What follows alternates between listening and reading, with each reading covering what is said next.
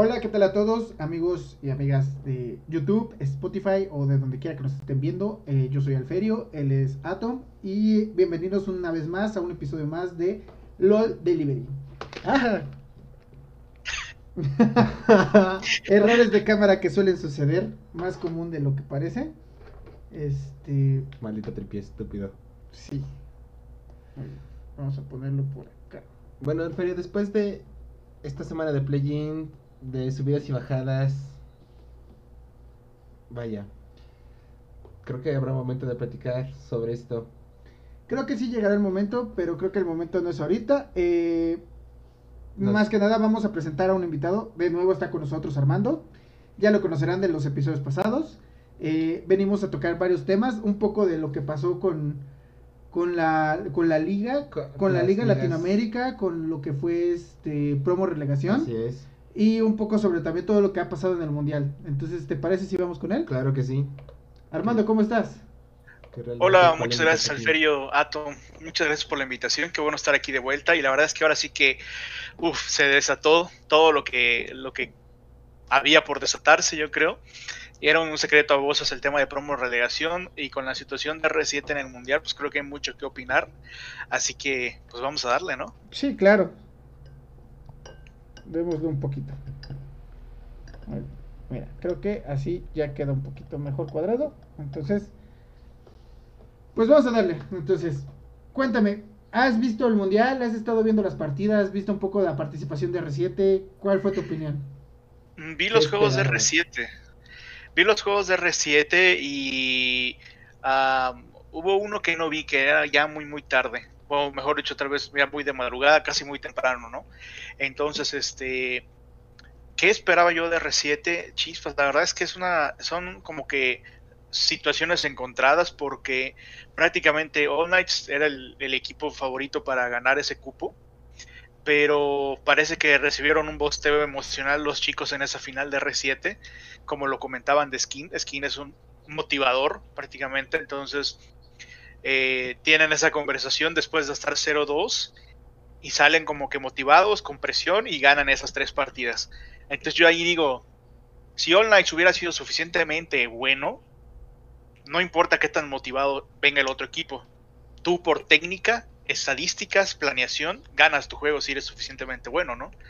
Pero cayeron en exceso de confianza porque iban 2-0 y dijeron, bueno, una más. O sea, vaya, esto yo me lo supongo, por supuesto, yo no estuve ahí adentro con los jugadores, ¿no? Pero digo, se me hace como que cayeron en una confianza y dijeron, bueno, perdimos una y a la siguiente.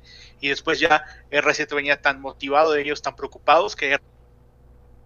Pero yo siento que, yo siento que All Knights pudo, pudo haber hecho un mejor papel en el, en el mundial porque, ay no, yo vi los juegos y digo, chispas, ¿no?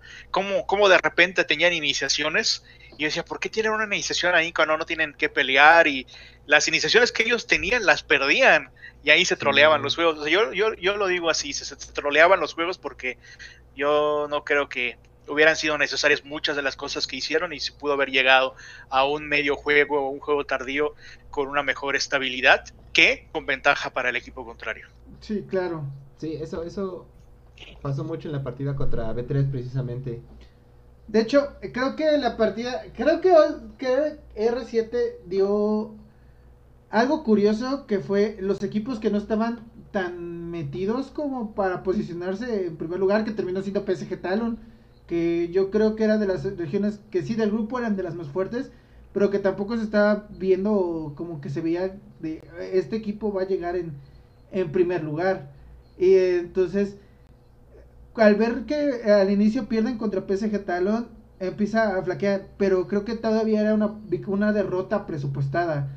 Ya la derrota que se tiene contra B3, que es cuando dices, oye, es Japón.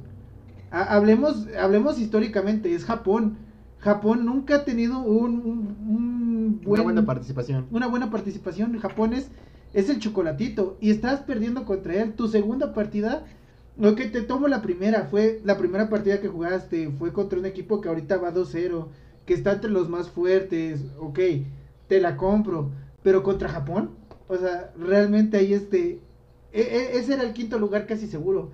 Entonces, eh, es bastante curioso el estar pensando que, que, se, que se tuvo ese, ese punto. Yo creo que ese punto era vital porque con ese punto nos quitábamos muchos problemas de encima. Con ese punto y con la después participación que tuvieron muy buena contra el EGD, que si bien era una partida con sus altas y tus bajas, fueron muy buenas. Y después una partida contra, Unicorn Solo, que fue un destroce completo al equipo más fuerte que estaba en ese momento. Claro. Entonces es cuando dices, bueno, aquí, aquí hay nivel, o sea, las cosas estaban. ¿Qué fue lo que pasó? O sea, realmente ahí es cuando dices, hay algo que no me cuadra. Realmente la partida de B3, y, te lo vuelvo a decir, como lo dije esa vez en el capítulo, fueron muchas malas decisiones en ese partido. Iniciaciones, como, como decía Armando, que no tenían nada que ver, solo tenían que aguantar su composición. ¿Y qué hicieron? Se, se hicieron para adelante, se fueron para adelante, y es como de B3 esperaba y contestaba. Y su composición le daba para voltearse. O sea, realmente no tenías que aventarte en ese punto del juego tu composición dictaba que era para escalado, tú tenías que esperarte y ya después mandarte, no así. Sí, la verdad es que me, dejó un sabor de boca como, que mucha tristeza, ¿no? Ver la situación de R7. Por supuesto que hay cosas que nosotros como espectadores especulamos porque no las sabemos como tal, y esto lo digo desde el punto de vista en la que me ha tocado trabajar con los entrenadores de cerca y ver que, ellos estén trabajando con los jugadores, ¿no? Y hay composiciones donde el entrenador y el equipo de staff técnico le dice a los jugadores, a ver, necesitas a fuerza tener una ventaja en el juego temprano para que sobrevivas. Si no ganas el juego temprano, se pierde la partida. Al día de hoy yo no soy coach, yo no soy entrenador, no soy analista, no puedo saber si esta era la situación y por ese motivo trataban de iniciar pero aún así, si hubiera sido el caso, este, yo creo que las ventajas en juego tardío las sacan desde la fase, perdón, las ventajas que necesitan en el juego temprano las sacan desde la fase de líneas, ¿no? A través de rotaciones o eh, un juego de visión, de toma de objetivos, no lanzarnos a pelear a, la mitad, ¿no? Entonces, eso me deja mucho que pensar y, me deja, me hace sentir que sí es cierto que, R7 al, al conseguir pasar al mundial hizo un, lo logró y lo hizo bien porque al menos fue suficientemente bueno para ganarle All Knights. Y que, ganaron más que por el poder eh, de equipo que tienen, como por un bosteo emocional. Pero si lo analizamos un poquito, pues ese bosteo emocional ayudó a que ganaran y ayudó a que se, se, desempeñaran bien y asimismo desestabilizó emocionalmente al equipo contrario. Ahorita en este mundial, pues ya no vas a jugar contra alguien contra el que jugaste en una fase regular ellos no vienen como All Knights terminó, o sea, en cuestión emocional ellos vienen prendidos, por decirlo de alguna manera, vienen eh, prácticamente decididos a ganar, ¿no? Entonces... vienen tirando a matar, tal cual. Exactamente, y dice R7, ah, pues es que en... Eh, cuando estamos jugamos mejor bajo presión y que vas a esperar a que crees que vas que vas a poder llegar a un 0-2 y vas a ganarle a un equipo como China, o sea, que te tiene controlado, que sabe que ha visto cómo ganaste la final, que ya te ha estudiado y va a decir, "No, pues cuando estos chicos este llegan a la tercera partida van a, estar todos emocionados, así que vamos a hacer esas estrategias. Ya, ya lo tenían en mente. O sea, era muy lógico que R7 pensar en ganar de nuevo porque se sintieran bajo presión y despertaran su ki al máximo y vaya, sí, claro, es ganaran, ¿no? es una situación bastante compleja, yo creo. Eh, al final eh, lo veo de la misma forma en la que tú, decir, ok, sí, esto, esto te funcionó en la liga, te funcionó cuando te tenía que estar funcionando, que fue en, en Latinoamérica donde tú ya conoces a los equipos, donde tú llevas un año ya jugando contra ellos. Aquí las personas a las que te vas a enfrentar son equipos de talla mundial equipos que se dedican a hacer el trabajo también de una manera muy excelente, equipos que van a buscar castigarte el más mínimo error. Tú te equivocas con ellos y no te van a soltar. Y son equipos que están, están preparados para eso, para tomar cualquier error, cualquier despiste que tengas y, y presionar en él, presionar en él y empezar a presionar, presionar, presionar, presionar y no te sueltan. Cosa que sí es cierto, es, una, es un error que se tiene en Latinoamérica que es muy probable que aunque tú tengas una ventaja muy grande, un error tuyo te puede costar toda la partida. Entonces, eh, creo que eso es algo que falta mucho en Latinoamérica y es un poco la razón por la que R7 ganó. La verdad es que aún así estoy bastante contento porque creo que para ser el primer mundial, me parece de todos los jugadores que estuvieron en, en que estaban en el equipo como parte del equipo, Eh, no fue una participación mala, sí fue una participación que demuestra que la región está todavía un poco verde para poder explotar a máximo el nivel, pero pues ni modo, es lo que pasa. Pues chispas, no sé. Fíjate que eh, una de las cosas que he visualizado a lo largo de los años trabajando directamente en esports es ver equipos que se forman, que están una primera vez eh, en una liga profesional y como en esa primera vez llegan al mundial o llegan a posiciones muy altas, ¿no? Entonces yo me pongo a pensar mucho en la cuestión mental en los jugadores y no solo eso, hasta incluso en el staff técnico. Generalmente también son, son jovencitos, ¿no? Porque pues o sea, es el rango de edad en, el que se desarrollan los esports. Entonces a veces me pongo a pensar, ¿será que lo que nos falta aquí es un grado mayor de madurez, de compromiso, de responsabilidad para hacer las cosas bien? No estoy diciendo con esto que los jugadores no entrenen lo suficiente o algo así, porque yo pienso y quiero pensar que sí, porque por algo están donde están, ¿no? Hay casos excepcionales como Grell, que, es un jugador con mucho talento, que también no dudo que haya entrenado mucho tiempo, pero que trae innato el talento, innato, nato, no sé cómo se dice, pero lo trae, ¿no? Entonces, este, a veces pienso que algo falta ahí, esa, esa convicción en los jugadores de que ya no están jugando, están trabajando. Sí es cierto que es un videojuego, pero es un trabajo, ¿no? Y a veces como que a veces siento el, bueno, pero llegamos hasta aquí y bueno, está bien, ¿no? Y a veces a mí me gustaría, y esto por supuesto que tiene que ver más con mi personalidad, eh, a mí me gustaría que se formara un equipo, hubiera un equipo de chicos con una motivación tan grande que dijeran, es que yo no vengo aquí nada más a competir en esta liga, yo vengo porque quiero ganar el mundial y me esfuerzo a ese nivel de querer ganar el mundial, y o sea, que vayan, que tengan una mentalidad como, no sé cómo decirlo, ¿no? Porque, porque me gustaría, me gusta, es que fíjate, caemos en la parte de que decimos chispas, pues bueno, o sea, felicidades por el, por el esfuerzo, por lo que hicieron, porque es primera vez que están, por supuesto que sí, pero ¿cuántos años más tendremos que esperar para que cuando los jugadores lleguen, independientemente sea su primera o segunda ocasión, puedan dar un mejor papel, ¿no? Y esa es la parte que me entristeció, o que me, que me dolió un poco, ¿no? Digo, hasta el siguiente año para ver si ahora pasamos más allá de la fase de plays creo, Armando, e, e, ese punto que, tomas o que tocas de, del bus anémico personal de cada jugador, eh, ya lo habíamos vivido en una ocasión, que fue con esto de, de ese poderosísimo Lion Gaming, que realmente desde que inició el split con ese, que todo el mundo decía es el Dream Team, pero que también se veían las ganas de ganar, o sea, realmente empezó ese split dominante, no perdieron nada, literal nada en, en la en fase regular, nada en, cuartos, nada en semis, nada de nada. Llegan al, al MSI, perdón, al International Wildcard, y igual empiezan a ganar, a ganar, a ganar, a ganar, a ganar. ¿Y cuál fue allí? Yo creo que el, desborde que tuvo eh, en ese momento Lion, que realmente se topó con una pared rusa, que en ese momento también iba muy bien. Y yo creo que si no se hubiera o no hubiera estado ese, esa pared rusa, yo creo que hubiéramos hecho maravillas en el Worlds, porque era, era realmente un, el equipo bueno, era muy bueno mecánicamente, estaban yo creo que todos esos jugadores en su mejor momento, eh, con el tema de los ánimos estaban sobre los cielos, porque realmente ellos mismos decían y, sentían en dónde estaban y qué habían hecho y cómo lo habían logrado. Entonces, eh, yo siento que verte frenado en esos cinco juegos con, con esos errores, pues al final pues de cierta forma los desmotivó, que también se pudo ver en el siguiente split, que no fue el mismo Lion dominante que claramente lo ganó, pero ya no era lo mismo. Entonces yo siento que también e-, ese factor anémico, person e-, anímico personal de cada jugador, eh, pues es muy importante y se nota, y lo hemos visto en la región.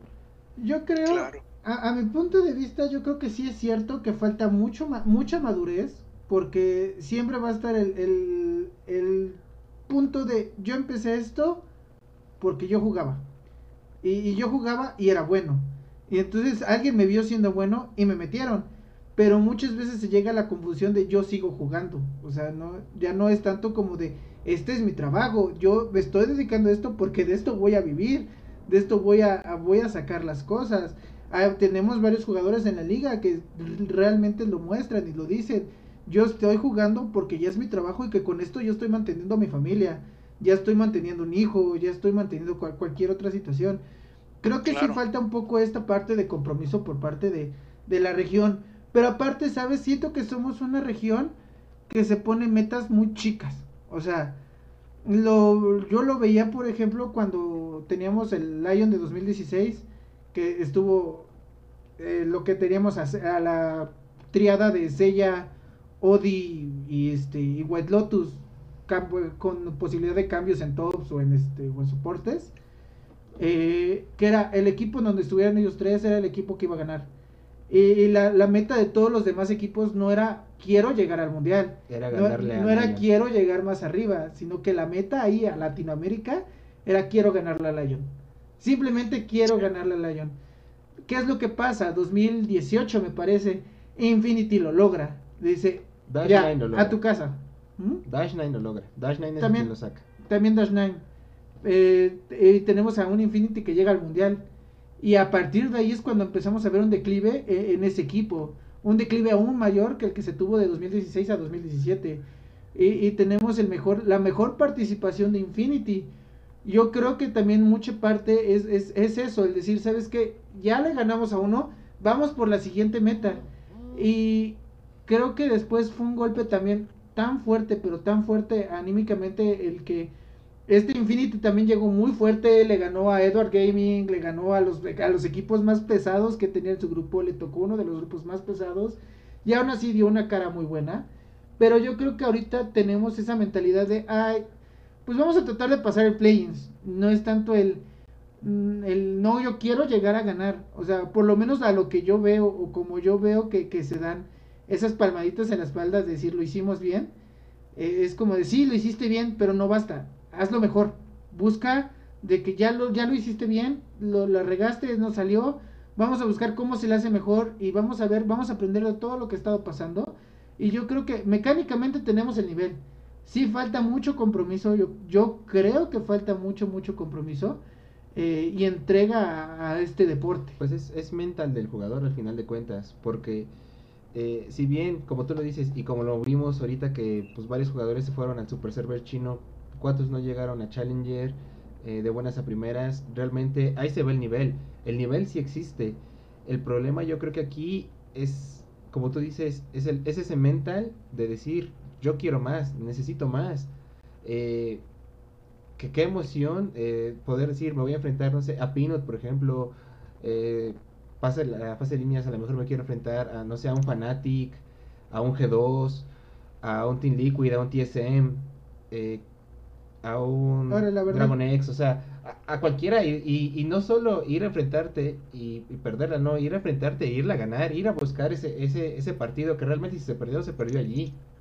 Yo creo que falta todavía como que eh, estén motivados eh, los jugadores desde el inicio de, de decir, esta es mi meta, pero sé que puedo llegar a más.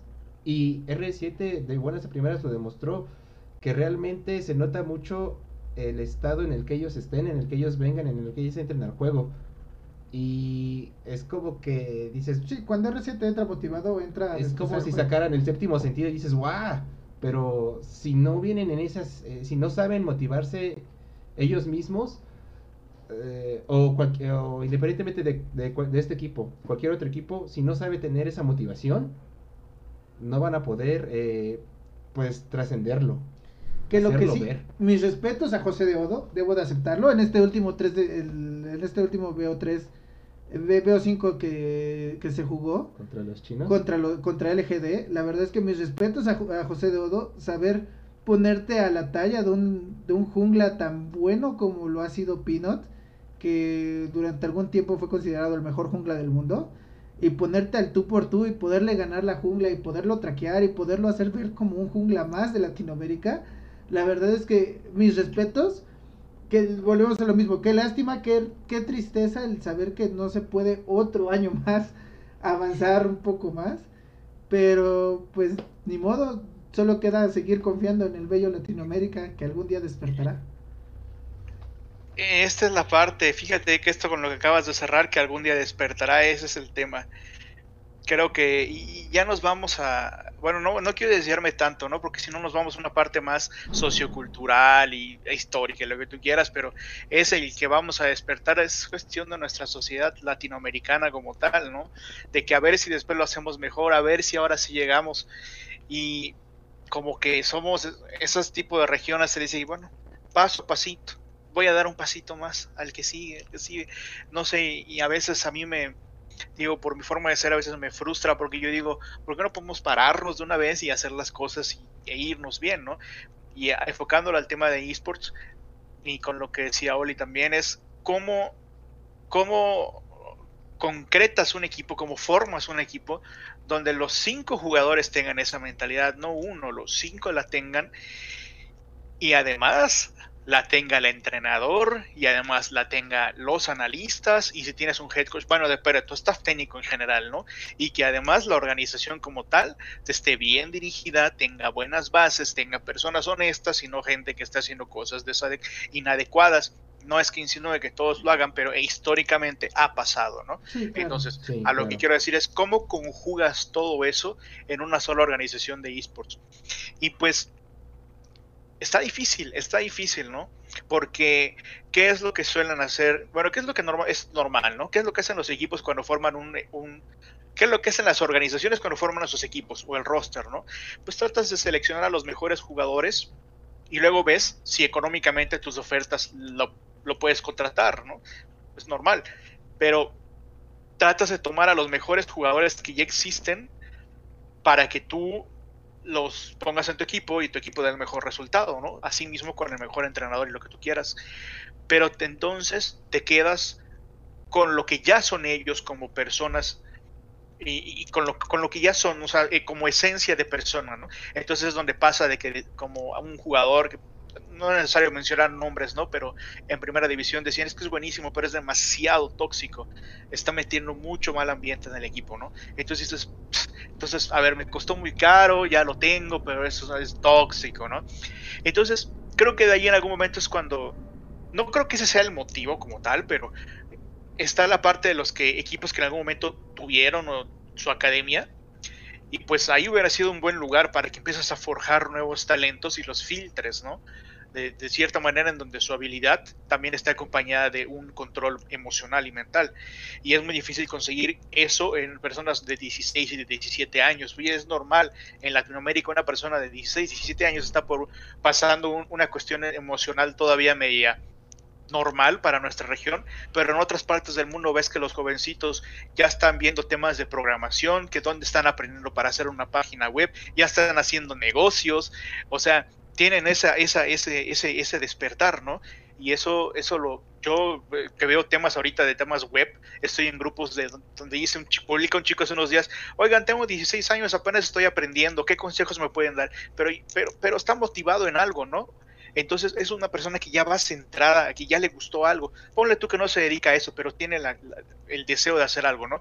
Entonces imagínate si eso lo ese tipo de actitud lo trasladáramos al tema de esports y dijera un jugador, mira, tengo 16 años, este, pero, pero yo quisiera estar en el mundial, o sea, y, y, no nada más por sentirme, ¿no? Porque yo quiero ser de los mejores y los más conocidos. ¿Cuál es el camino que tengo que tomar? ¿A dónde me acerco? ¿Con quién me acerco? ¿Qué hago? ¿No?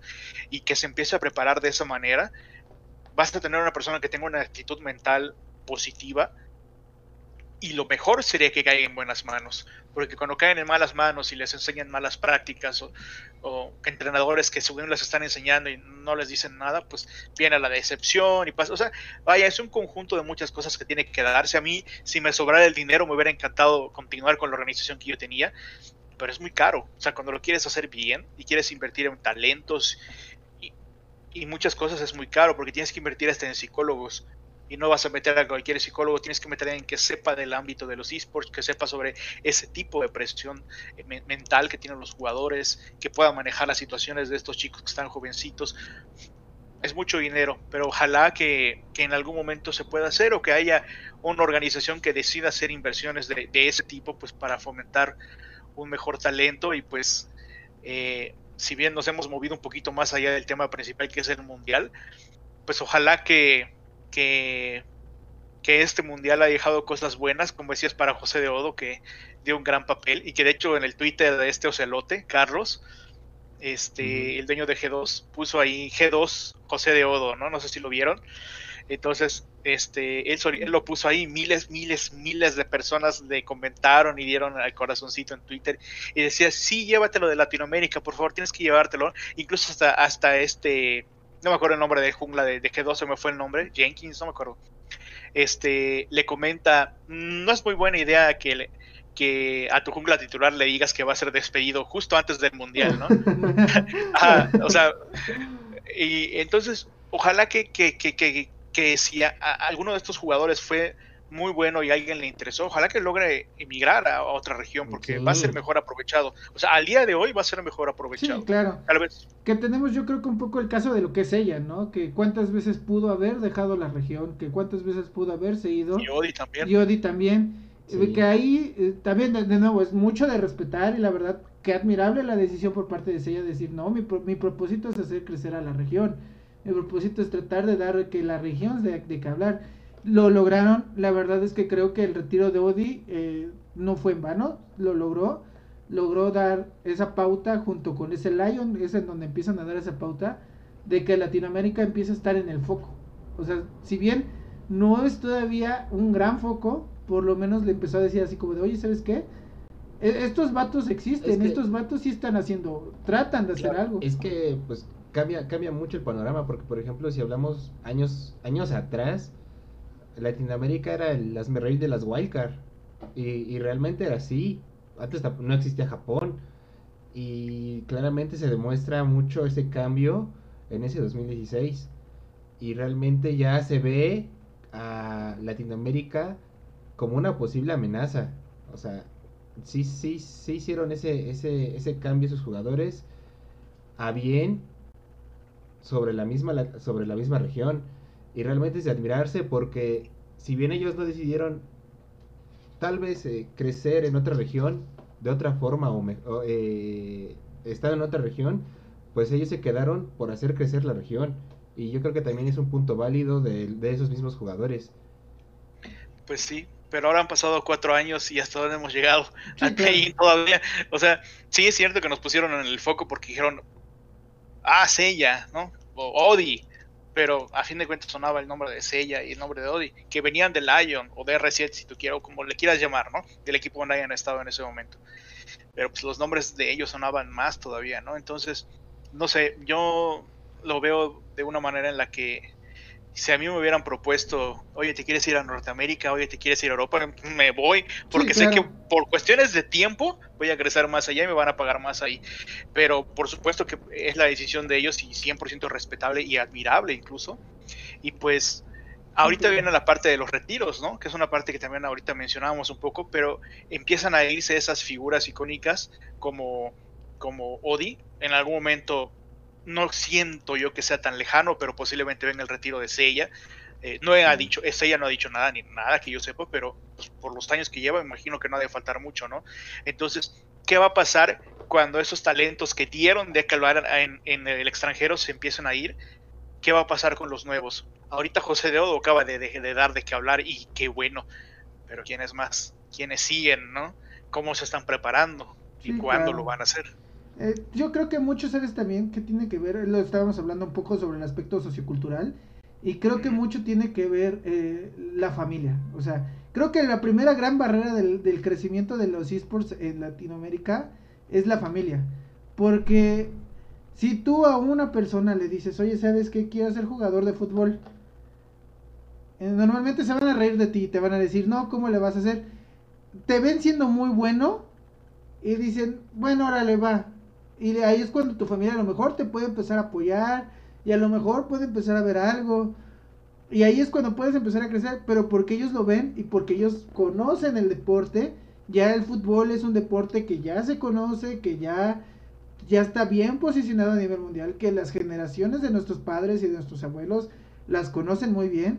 Pero si ahora tú llegas con tu mamá de 16 años y le dices, oye, ¿sabes qué? Es que ya me vi, soy muy bueno para este juego de computadora déjame irme a, meter a un equipo, me están dando la oportunidad de meterme a una academia que es como una cantera de un equipo de fútbol y eh, tengo muchas posibilidades de que en un futuro pueda ser jugador profesional. Te van a decir, te van a, mm, la mayoría de las familias te van a mentar la mamá o se van a burlar de ti y te van a decir, no, vas a, no vas a vivir de esto. Cosa que, por ejemplo, ya no pasa en otras regiones, lo, ya no pasa en, en Europa, no pasa en NA, no pasa en China, no pasa en Corea. Pues no pues, lejos, en, ya en, América no, no se da, o sea, realmente ya se empieza a dar a respetar ese, ese tema. Sí, claro, o sea, hablamos de, por ejemplo, Corea, donde todas estas figuras ya son patrocinadas por Doritos, por marcas ya más grandes, que ya dan eh, la misma mercadotecnia que dio la, la, la organización a sus jugadores y a sus equipos y al mismo deporte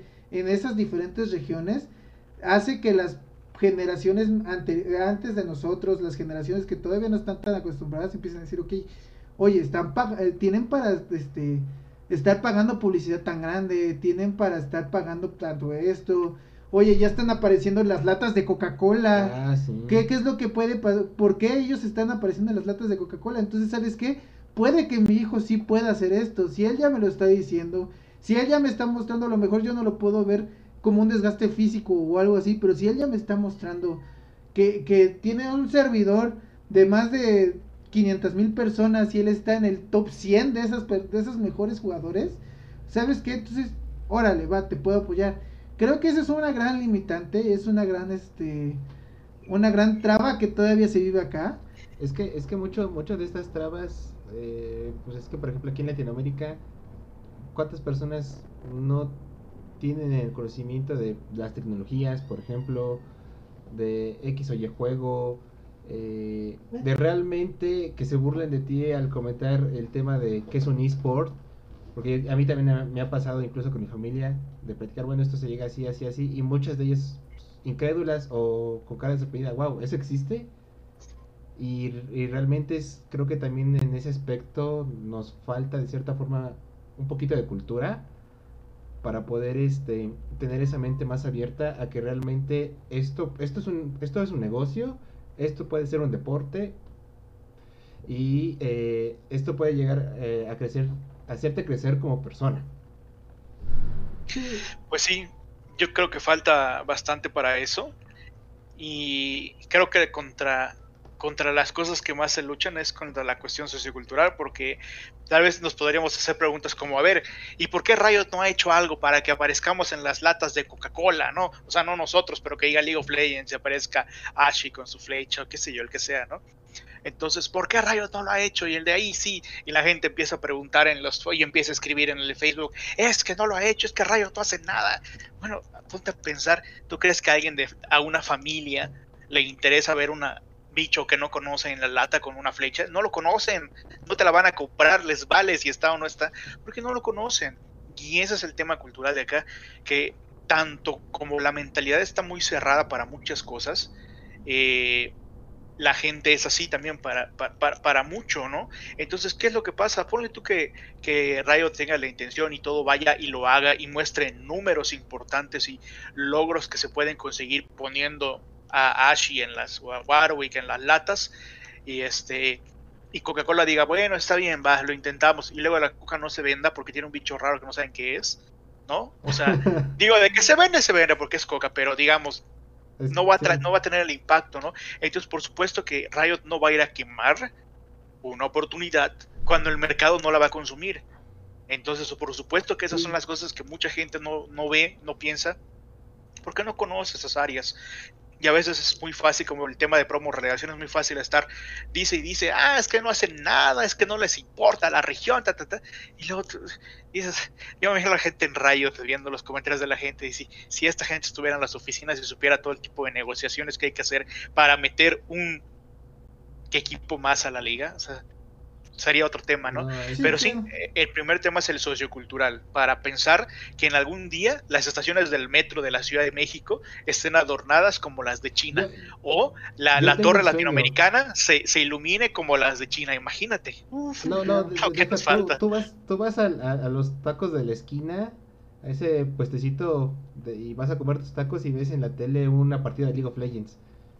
Ya cuando eso suceda, yo sería muy feliz, o sea, es Imagínate. Sí, a mí me encantaría, aunque sean mis nietos, pero me encantaría ver eso. Sí, claro.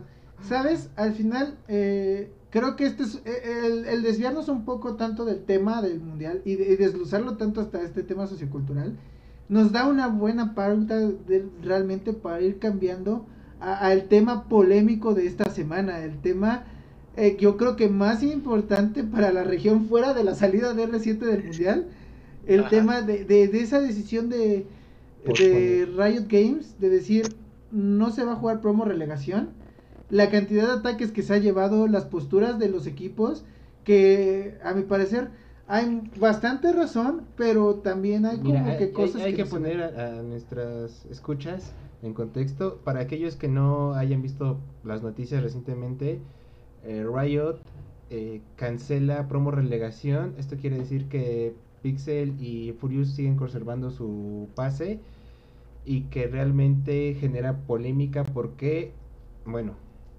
al final, lo que tratan de decir Riot es: no voy a hacer ningún evento ahorita, no va a haber ninguna, ningún tipo de pase. Lo que es eh, Undead y Estral, que ya tienen sus lugares para promo relegación, lo van a seguir teniendo. Eh, siempre y cuando el equipo siga jugando. Siga jugando claramente. Eh, Furious y Pixel eh, tienen ya su lugar en promo relegación. O sea, ellos así queden en primer lugar en el próximo año. Van a tener su lugar para promo relegación. Y los otros dos e-, peores equipos de, Latinoamérica van a tener otros dos lugares en promo relegación. Eh, en caso de que Furious y Pixel vuelvan, vuelvan a estar en los últimos lugares, ellos dos van a ser los únicos de Latinoamérica que se van a ir a promo relegación. Y los dos mejores equipos de Latinoamérica, de las LVPs, van a poder competir otra vez para tener otros dos lugares en promo relegación. O sea, seis equipos. un torneo de mínimo seis equipos máximo 8 equipos para competir entre 2 a 4 lugares. La polémica que se genera es que, o por lo que se ha visto en redes sociales, eh, la crítica que se tiene hacia Riot Games, es que haya tomado la decisión de... de... Sí, Armando, ¿estás ahí? se te está cortando un poquito. Bueno, esperemos un poquito en lo que Armando logra reconectarse. Ok. Por lo menos les presento a Michi. Su nombre es este.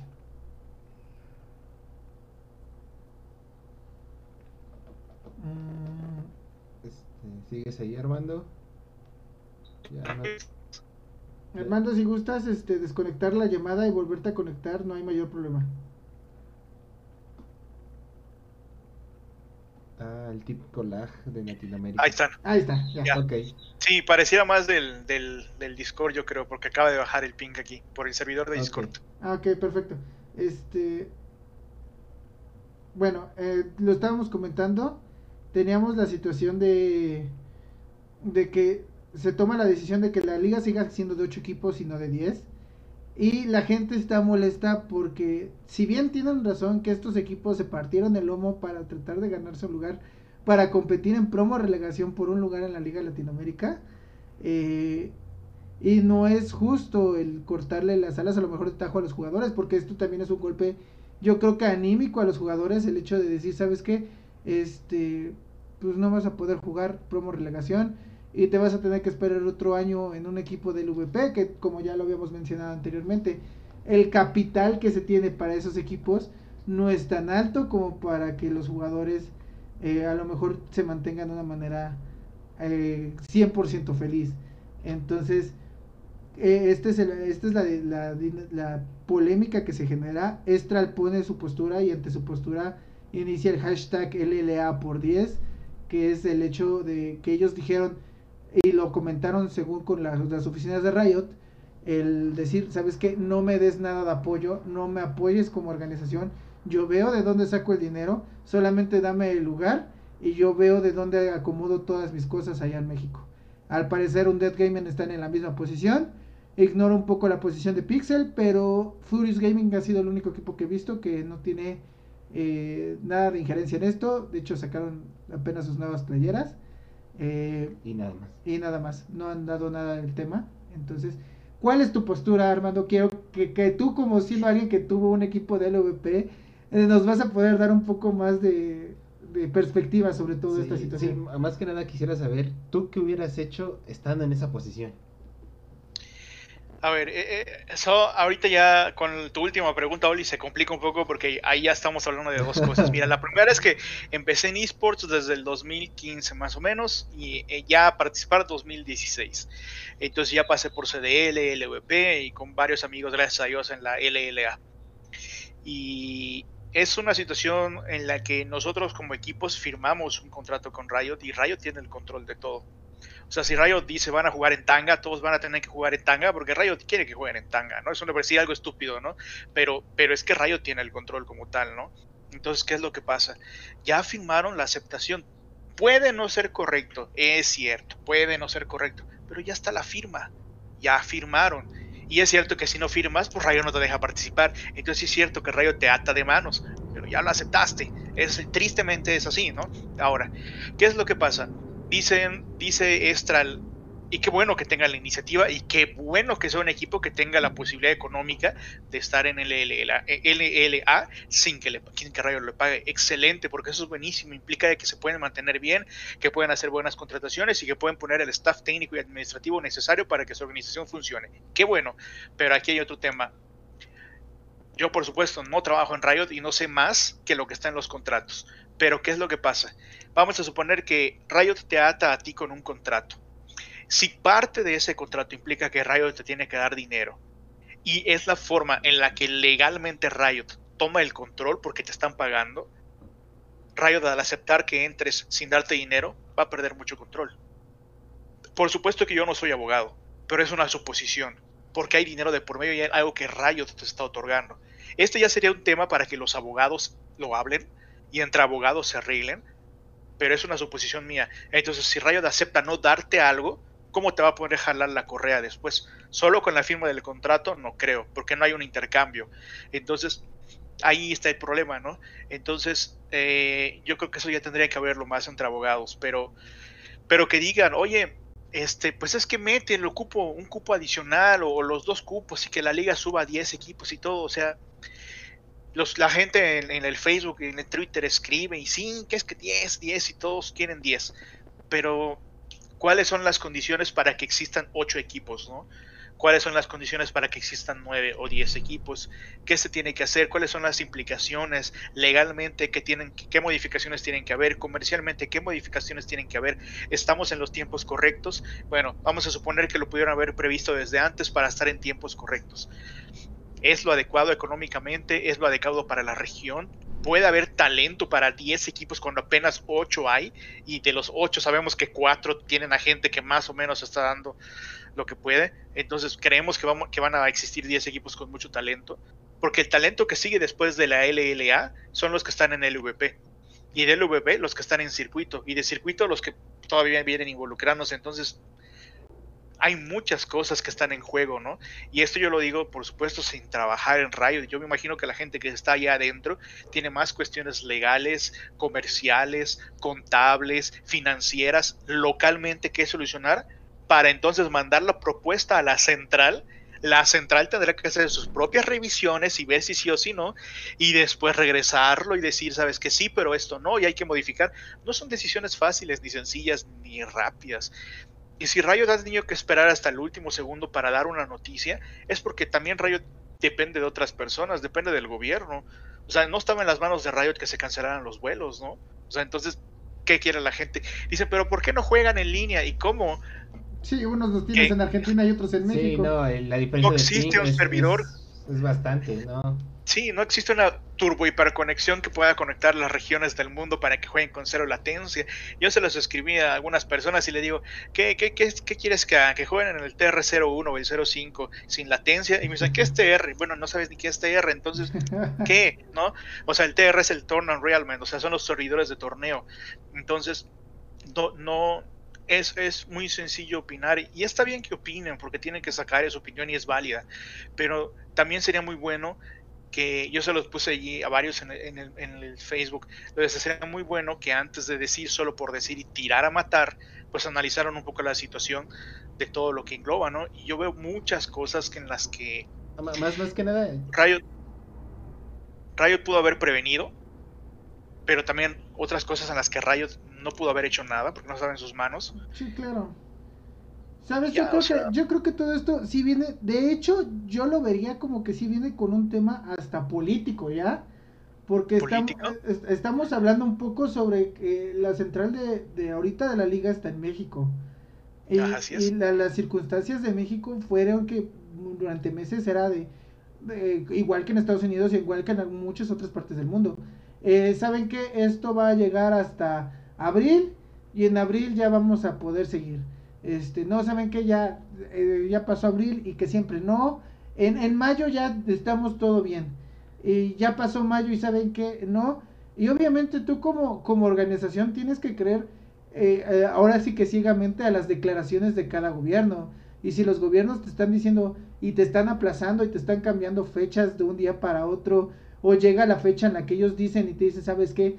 Es que la situación no está controlada, todavía no se puede hacer esto, todavía no. Ya son temas que a lo mejor ellos ya no pueden controlar. Ellos no pueden controlar el decirle a un gobierno, ¿sabes qué? Este, necesito que a estas personas lo, los dejes entrar o los dejes salir. Entonces, el, mismo caso lo tuvo este pues lo tuvo Vietnam que por cuestiones de COVID no pudieron salir no pudieron participar en el mundial. que faltaban de PSG Talon. Los, los, jugadores que faltaban de PSG Talon porque por cuestiones igual de toda esta pandemia no pudieron estar por, eh, por estar en China. Estando en China tuvieron que hacer sus 14 este, días de cuarentena, y esos 14 días ellos no pudieron jugar con su equipo. Que sí, ok, se vio la opción para que el equipo pues tampoco pudiera estar vacío y se les buscó unos suplentes de último momento que estuvieran disponibles, que ya hubieran pasado todos los filtros de cuarentena, todo. Pero al final estamos hablando de que estas decisiones se toman con base a algo que no teníamos previstos nadie y que no habíamos visto. Yo creo que ninguno de nosotros nos había tocado vivir una pandemia como esta, de este, de, este, de este grado, de este vuelo, como lo, lo, hemos estado viviendo ahorita. Entonces, creo que la, así bien hay cosas que ahorita en perspectiva decimos, ¿sabes qué? Si se pudo haber previsto, que a lo mejor decir, ¿sabes? Eh, dos, tres meses antes quiero que tu equipo ya esté aquí en México. Para evitar cualquier problema, a lo mejor tráete los dos, tres meses antes, vemos cómo, a qué convenio llegamos, vemos qué hacemos para poder mantenerlos este, aquí los dos, tres meses. Eh, y, ya es lo que vamos a ir viendo. Pero, o, o simplemente el hecho de decir, ¿sabes qué? tráete a todos los equipos acá en México, que toda la fase de eliminatorias se juega aquí en México, que los equipos que vayan a participar estén ya en México y los que ya no vayan a participar puedan regresar tranquilamente. Entonces ahí sí ya lo podemos ir platicando. Pero te digo, yo creo que también es un poco temas políticos a nivel a nivel país de cada uno y temas este pues ya que van fuera de nuestro control. Estamos hablando de una, de una pandemia. Pues realmente, Pero fíjate, es muy triste eh, ver realmente el caso el caso aquí con Undead y con y con Estral realmente pobrecitos se merecían jugar en esta ocasión eh, pues su promo relegación lástima que precisamente por temas que ni siquiera Riot controla que ni siquiera el país controla que fue pues, la pandemia llegamos, se llegaran estas circunstancias. A lo mejor, pues como tú bien dices, no lo planeas porque dices, eh, estás apegado a lo que te diga el gobierno de, ok, nos vamos a, a, a todas las cosas tal fecha y luego sabes que no porque las cosas siguen mal y le seguimos aplazando y aplazando y aplazando. Y obviamente de verlo como empresa pues eso a ti te empieza a dañar y ahorita ya le pasa factura a los equipos que tratan de ascender. Realmente no es algo como que eh, esté en las manos, en este caso, pues de Riot, controlar. Al menos es, yo lo veo por ese punto. Sí me siento mal, sí estoy triste por no poder ver esos, esas promos relaciones que realmente serían muy buenas, que realmente los equipos eh, estaban demostrando muchas cosas, tanto los que estaban por ascender como los que estaban defendiendo su puesto, y realmente iban a ser partidas muy, muy interesantes.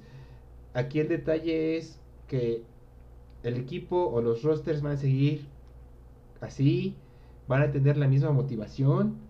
Sí, obviamente en un año tu, eh, equipo no va a ser exactamente el mismo. Y, realmente es como de, bueno, y todavía tengo que pelearme ya no con otro equipo más, tengo que pelearme con otros dos equipos más para tener un cupo.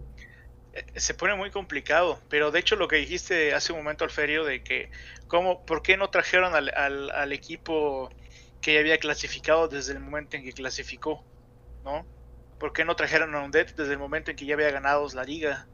¿Por qué no, por qué no los movieron desde antes? Porque eran los únicos que tenían que mover seis, cinco jugadores, ponle tú que tenga un suplente o dos, siete jugadores, entrenador analista nueve y manager del equipo diez personas. Rentan eh, cinco habitaciones o rentan una casa, o sea, sé que, yo sé que eso cuesta muchísimo menos que darle presupuesto a un equipo para un cupo más en la liga o dos y lo digo porque antes Riot era el que corría, corría creo que con el 100% de todos los gastos de los equipos para que pudieran jugar la liga.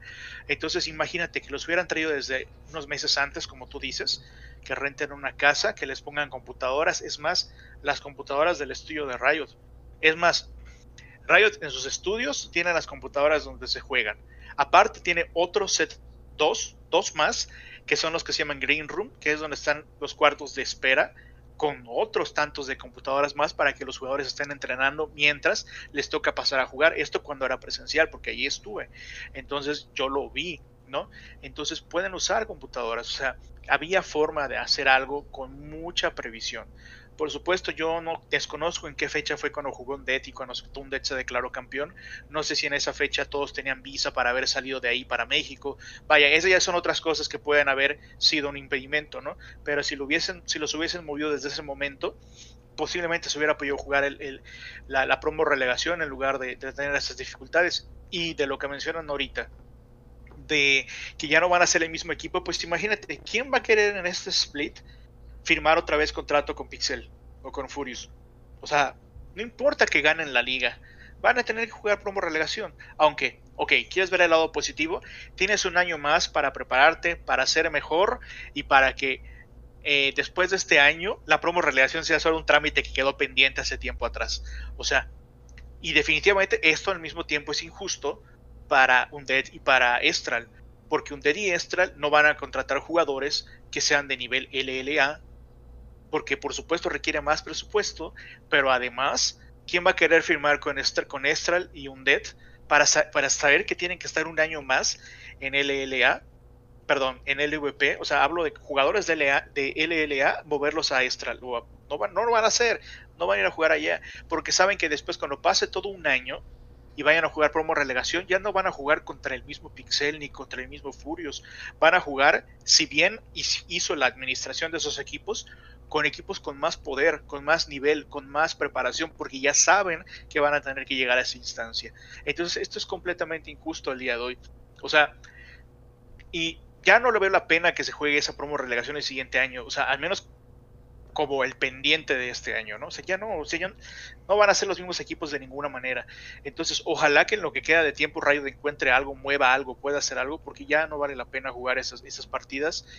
Y meter a los 10 equipos.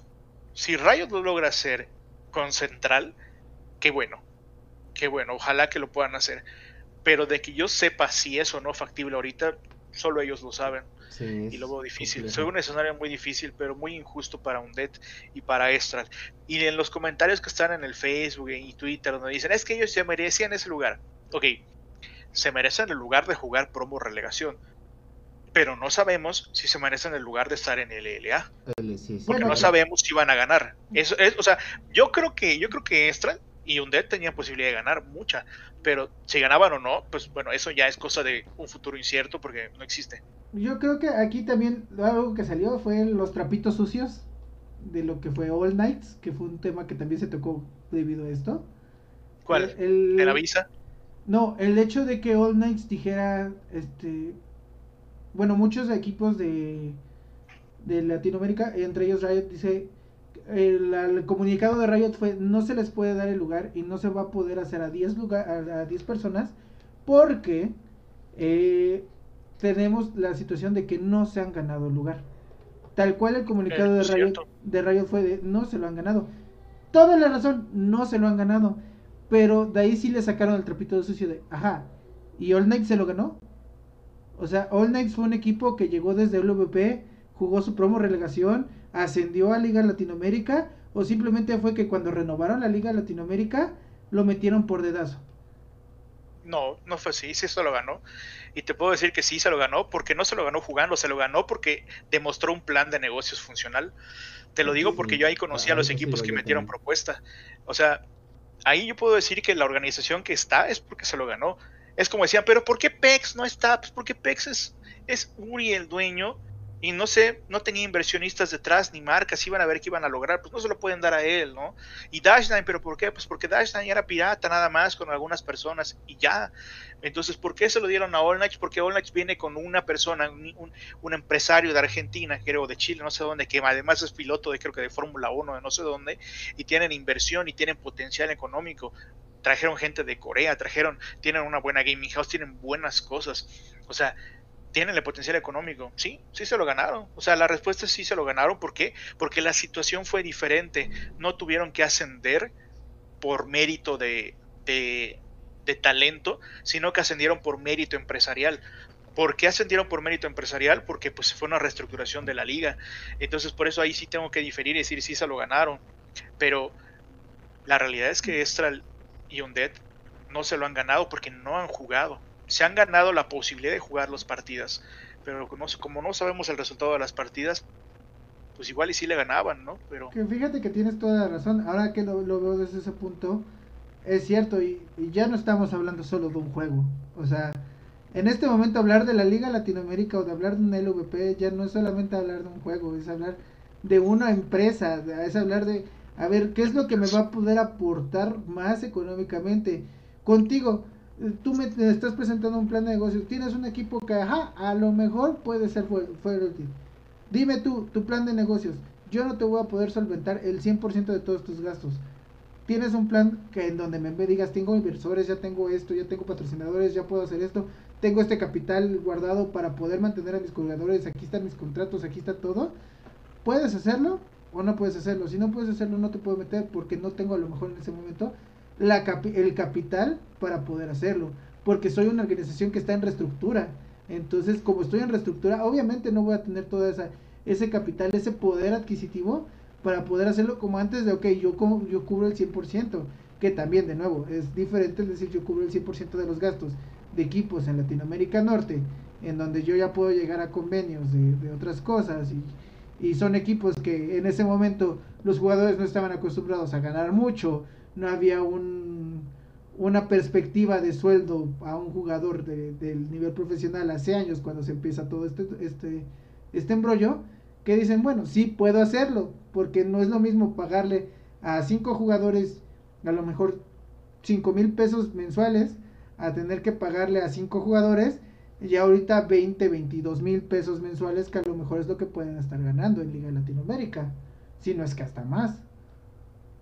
Sí, y prácticamente con esto que mencionas me haces recordar lo del LVP, cuando, cuando ya se formó en México.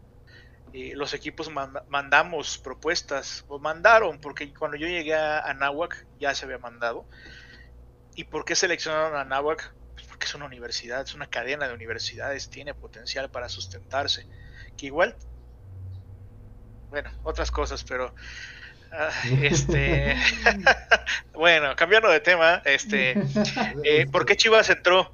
Pues porque Chivas, eh, pues Chivas, o sea, ¿quién no quiere ver a las Chivas ahí a comparación de otro equipo? Pues claro, de hecho, creo que pues, yo también quiero ver a las Chivas ahí, que igual trolearon horriblemente por, yo no sé quién les armó el proyecto, pero por ahí escuché unos nombres y dije, cha, ¿por qué lo hicieron así? Pero cuando vi los, los rosters que hicieron, yo digo, no, hombre, se nota que, bueno, no sé, en fin. Se, nota que no, es, siempre por tener un equipo deportivo de fútbol. Se nota que, el nombre no carrea. el nombre no carrea, tienes que tener un, manager que sepa de verdad mover las cosas, no decir, ah, somos chivas y contratamos a Porky y todo el mundo va a querer estar con nosotros. No es cierto. O sea, tienes que ser manager de verdad y mover las cosas en serio. Pero bueno, este, igual, hablamos de especulación porque yo no sé ni cuáles son sus presupuestos, ni su plan, nada X, pero bueno. Entonces, ¿qué es lo que pasa? Seleccionaron a esos equipos porque esos equipos tienen potencial económico para estar. Seleccionaron a Arctic porque Arctic venía desde España, que ya se vendió, ya se quedó en México, ya lo lleva otra persona, ya no tiene nada que ver con el de España, pero Arctic, ok. Y así, pues por eso están esos equipos, no es porque, no es nada más porque sí, ya de hecho yo pensé originalmente que cuando All Knights quedó, pensé que fue por por resumirlo, en corrupción. O sea, es decir, pensé que fue por conveniencia de ahí, ¿no? Pero cuando me enteré de quiénes estaban detrás de All Nights y todo el plan y todas las cosas que traían, yo dije, no, pues sí se lo merecen. O sea, sí fue, sí es cierto, porque, por qué lo eligieron, ¿no? Y ya, eso es lo que yo, lo que yo veo. Y este. Y pues yo por eso ahí digo, sí se, lo, sí se lo merecen. Pero el problema ahorita que estamos viendo es promo relegación.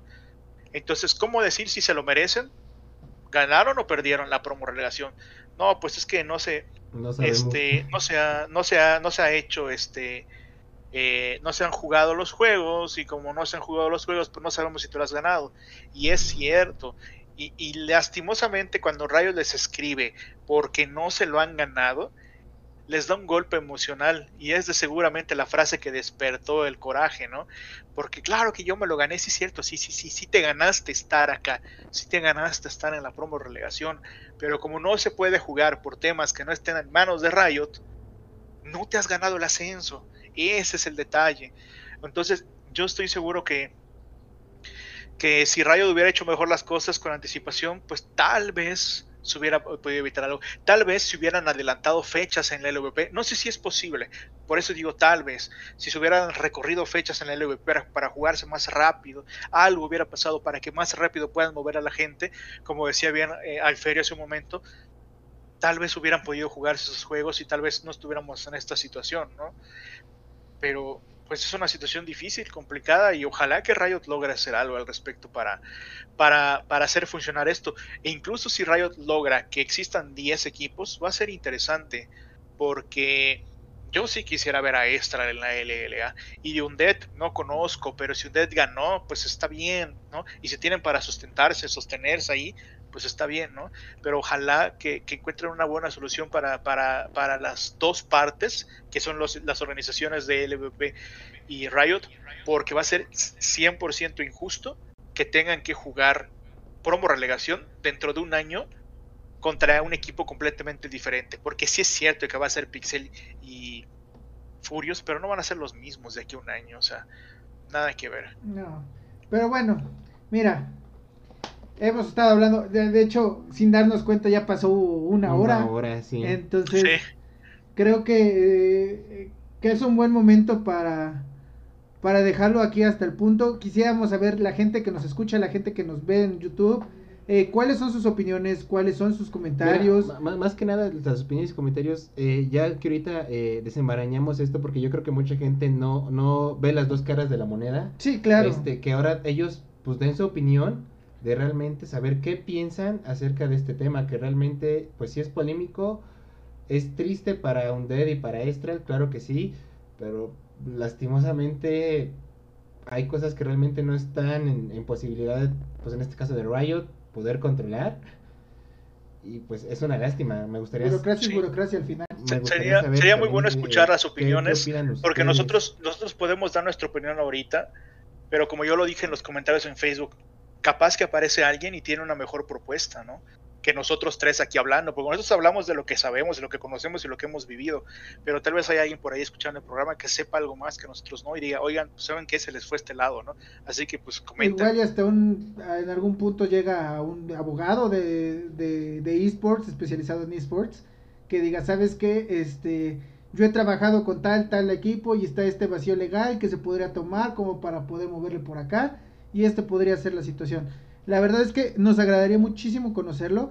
Armando, como siempre, un gusto estar contigo. Muchísimas gracias por tu tiempo. Gracias a ustedes. Muchísimas. Esperamos poder seguir haciendo este eh. tipo de podcast porque la verdad, por lo que he visto, los podcasts que hacemos juntos entre los tres son bastante con bastante, con bastante material. Hay, hay, muchas cosas, hay mucha polémica. O sea, todo, todo este conocimiento.